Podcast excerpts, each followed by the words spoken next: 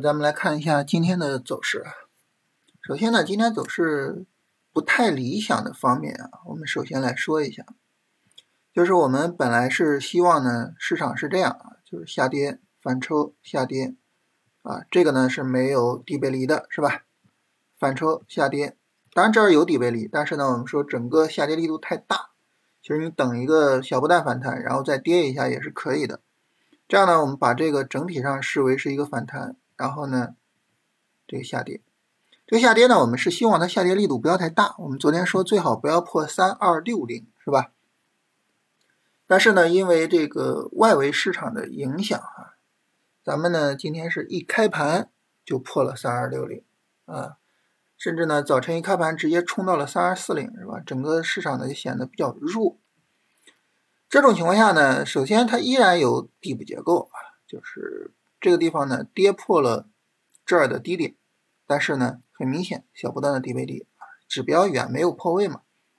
首先是有这个结构，你说能做吗？还能做啊，能不能做？还能做，呃，但是呢，咱们昨天说啊，就是要当心啊，市场可能长时间上涨涨不起来这么一个风险，就这个风险呢，它的概率变大了。所以呢，能做做啊，但是呢，如果说市场拉升没有办法突破三二七零这个高点啊，如果没办法过去的话，那这个时候呢，我们要去注意一下市场风险啊。所以整体的一个走势结构上有没有问题？到目前为止还没有问题啊，就是下跌反抽下跌，小波段反弹下跌，这个底部结构依然在啊。就是这个底背离依然在，所以没有问题。但是呢，呃，因为这个下跌不够理想啊，不够理想，整体上也是空间式下跌，所以我们要知道整体市场涨不起来的可能性，呃，增加了啊。所以这种情况下呢，如果说我们要做的话，就要注意，如果说市场往上走啊，没有办法突破，那这个时候呢，呃，需要注意一个减仓也好，或者是出场也好啊，就这个事情呢。是是需要我们去注意的。上证呢，我们知道它是近期最强的一个指数啊，整个走的还是比较理想的。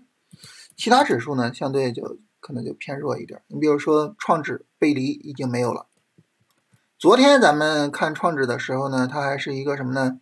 底台的架势，没有创新低是吧？今天呢，价格还有呢指标双双创了新低啊，指标是临收盘的时候创了新低，所以背离没有了。啊，创指的背离没有了，然后呢，这个五零啊，五零和上证是类似的啊，呃，小波段底部结构，这是一个小波段反弹是吧？呃，价格跌破了这个位置，但是指标目前还没有跌破啊。然后国人两千，国人两千跌的也比较厉害啊，现在还没有破前低，国人两千后续破前低的话，如果明天啊市场持续下跌破前低，指标跌破的。可能性是比较大的，我们很明显的看到这个指标往下杀的力度还是比较大啊，所以呢，就是整体从指数共振的角度，这个共振性也不好了啊，所以在市场这种持续下跌的这种情况下啊，下跌力度比较大的情况下，要注意这个风险。就是简单总结啊，就是做能做啊，你不可能说。这个市场跌到低位，然后有结构，你说不能做，不是能做啊，能做。呃，当然就是如果说市场明天还是低开，还是往下杀，那就不好说了啊。但就目前这个情况，做是能做，但是呢，一定要注意，就是需要市场往上突破。这里面呢，这个市场往上突破啊，它还给我们提供了一个东西，这是一个很好的东西，是什么呢？就提供了一个很好的标准，就哪个。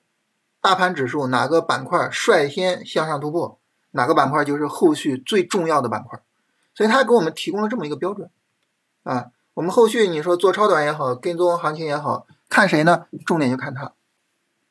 所以这个时候呢，我们不仅仅是说要就是说这个我可以埋伏做，我也可以什么呢？我也可以看哪个指数率先突破，哪个板块率先突破，我也可以去做它的超短啊。就是这是两种操作方式。所以今天这个事儿呢，也跟大家提醒一下。当然，上证就是三二七零左右啊，这个创指呢，就基本上都是昨天高点啊，都是昨天高点。所以这个点位呢，咱们就不多说了啊。这个呢，大家也可以注意一下。就是我们经常说，看大盘指数就看最强的那个是吧？大家说怎么判断最强那个呢？就根据这个来判断，谁先向上突破，谁是最强的。所以我们就来看看啊，最后这些指数有没有可能有哪个指数能够率先向上突破啊？我们来看一下这个情况，好吧？这是整体上这个今天市场的一个结构啊。那我们今天就就简单聊这些吧，好吧？就是操作上大概就是这样。那么我们今天跟大家聊啊，我觉得有一点就是。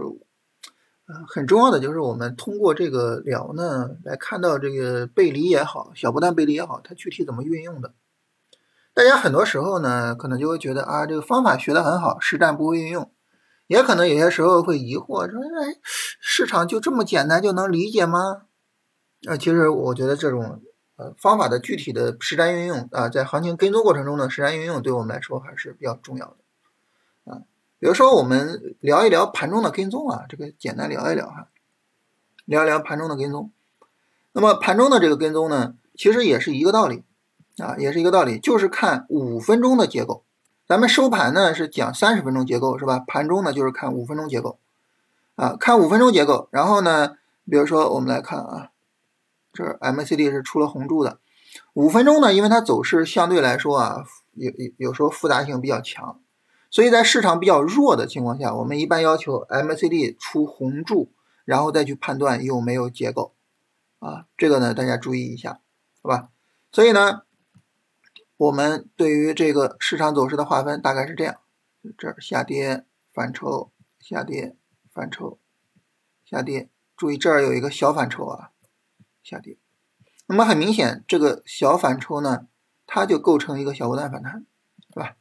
所以呢，我们整体上对市场的跟踪，今天啊，日内啊五分钟的跟踪大概是这样，就是早晨一开盘，很明显没有背离，对吧？价格破位，指标破位，没有任何背离啊，所以五分钟上我不需要买入啊，等反弹出 MACD 的红柱再说，反弹出了 MACD 红柱再往下跌，注意跌到这个地方的时候没有跌破前低啊，没有破位，没有破位，这个时候你就不用看指标了。是吧？价格没有破位，看指标干嘛呢？我就直接根据价格来看就行了。大家还记得这个有底部结构的时候怎么买吗？突破买，对不对？突破买，所以突破这个地方可以买入。突破了吗？没有，对不对？没有突破啊，走了一个小波段反弹，然后新一轮下跌。这一轮下跌有没有背离？跟谁比？跟这轮下跌比，对不对？啊，不要去跟这轮下跌比啊，不要啊。这是整体上是一个反弹，好吧？所以呢，我们没有进场，然后呢，新的一个反弹，好，整体上是这样。那么在整体上这样的情况下啊，实际上到今天收盘都是一个这么一个下跌过程。在这种情况下呢，你会发现有背离吗？没背离，指标破位了，是吧？指标跌破这个低点了，没有背离啊，所以呢，到收盘是不需要进场的，不需要进场啊。在这种情况下呢，那么我们就一般来说啊，做操作两手准备，就是一方面呢就是继续等五分钟结构，另外一方面呢，这个五分钟这儿可以挂一个突破单啊，五分钟挂突破单，这也是三十分钟操作的一个常规操作啊。所以你拿着背离也可以去做这种日内的跟踪啊，做日内的跟踪。当然我这是拿着大盘去比划，是吧？大家说啊，那我不是做大盘，我是做个股，个股其实是一个道理。是吧？一个道理，都是做，呃，这种跟踪啊，都是一个道理的啊。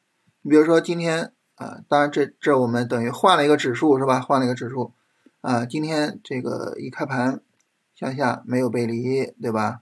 啊，一个反抽，MACD 出了红柱啊，新一轮下跌啊，新一轮下跌呢，这个时候是有背离的，有背离呢，我就可以突破去做进场啊，做突破的进场，然后呢？这个在它持续下跌的过程中，创指是完成了突破进场的，最早突破进场，这在在这个地方就进了啊，创指是完成了突破进场的，是吧？哎，这就是不同指标不一样，所以你你看的个股可能会走势上跟它也不一样。你比如说五零又不一样了，是吧？五零呢，在在今天下午十三点四十，在这个地方就已经完成突破进场了，是吧？突破这个五分钟，在这儿有个高点，对不对？每一个都不一样啊，每一个都不一样。但是呢，跟踪方法是一样的。当然，这儿大家说啊，哎，这个我我创智我如果进场啊，五零如果进场了，哇，我到收盘我就被套了。但是你要知道，你整体这个进场是针对谁的呢？针对这一整个下跌的一个进场，所以你被套这一点点其实无所谓，因为你针对整个这个下跌来说，其实整体上来说呢，可能你已经是在大盘这是跌了百分之五点几之后去进的场。这个问题并不大，同时呢，进场之后该设止损设止损，对吧？所以呢，就是跟大家说啊，我们在呃，无论是呃收盘之后对行情的跟踪，还是盘中对行情的跟踪，其实我们都可以使用这么一个工具啊，就使用一个工具来跟踪所有的行情。所以就是对这种工具啊，其实我们都可以去深挖啊，深挖，然后来看看我们怎么用会比较合适，好吧？那那我们就。聊这些吧，哈，就后后续呢，多跟大家演示演示这种这种方法的一个实战的运用啊，就是可能我我们学方法不在于多，而在于呢，任何一个方法我都把它学透了，是吧？你像背离，哎，我把它学透了，它具体怎么用，对吧？